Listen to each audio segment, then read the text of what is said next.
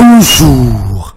Maki entre dans la danse, titre l'observateur qui nous parle du lancement qualifié de réussi par nos confrères de la campagne de parrainage par la majorité présidentielle. Le candidat de Benobo Kiakar met en marche sa machine à victoire et le mot d'ordre est bouclé dès la première semaine, les 67 000 signatures et poursuivre la collecte jusqu'à 3 millions, note l'observateur. Selon les échos, Maki foudroie l'opposition. Pour lui, c'est une défaite nette qui les attend. Le combat est terminé avant même d'avoir commencé. Moi, le palais, j'y vais pour travailler. Je rentre le soir chez moi parce qu'il ne me fascine pas, ajoute-t-il. La République est entre de bonnes mains. La paix des citoyens sera garantie. Les citoyens seront libres d'exprimer leur suffrage, affirme Macky Sall, note les échos.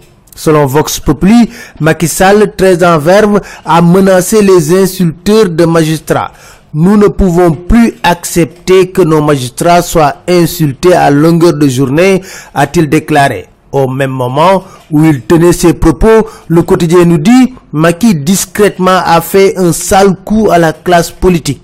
Il a décidé de reporter les élections locales jusqu'au mois de décembre. Et c'est le second report après celui de 2014. Jour de vérité pour Khalifa et Karim ce jeudi, écrit enquête. L'observateur parle de tirage au sort des verdicts à l'allure d'élimination.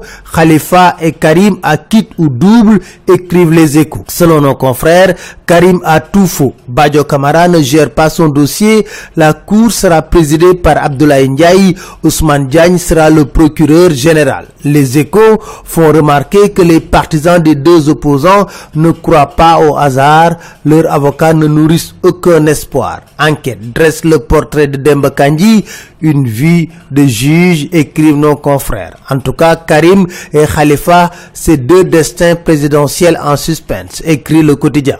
Amadou Gueye, président de l'UNUS, est convaincu dans le quotidien que le prochain président sera élu par l'argent. Ouad, lui, n'aura pas le soutien de l'international libéral. Les libéraux du monde choisissent Maki, ignorent Ouad et maintiennent la rencontre de Dakar, écrivent les échos. Au poste de DG, 18 mois après la fin de son mandat, l'observateur nous dit Sayar Nyan est un régulateur dans l'irrégularité. Étude sur le système de rémunération des fonctionnaires, enquête nous dit, les syndicalistes réclament le rapport complet. Au fond, nous dit Vox Populi, il y a dans ce rapport des révélations ahurissantes. Et les séminaires, les syndicats n'en veulent plus. C'était tout. Merci. Très bonne lecture à tous.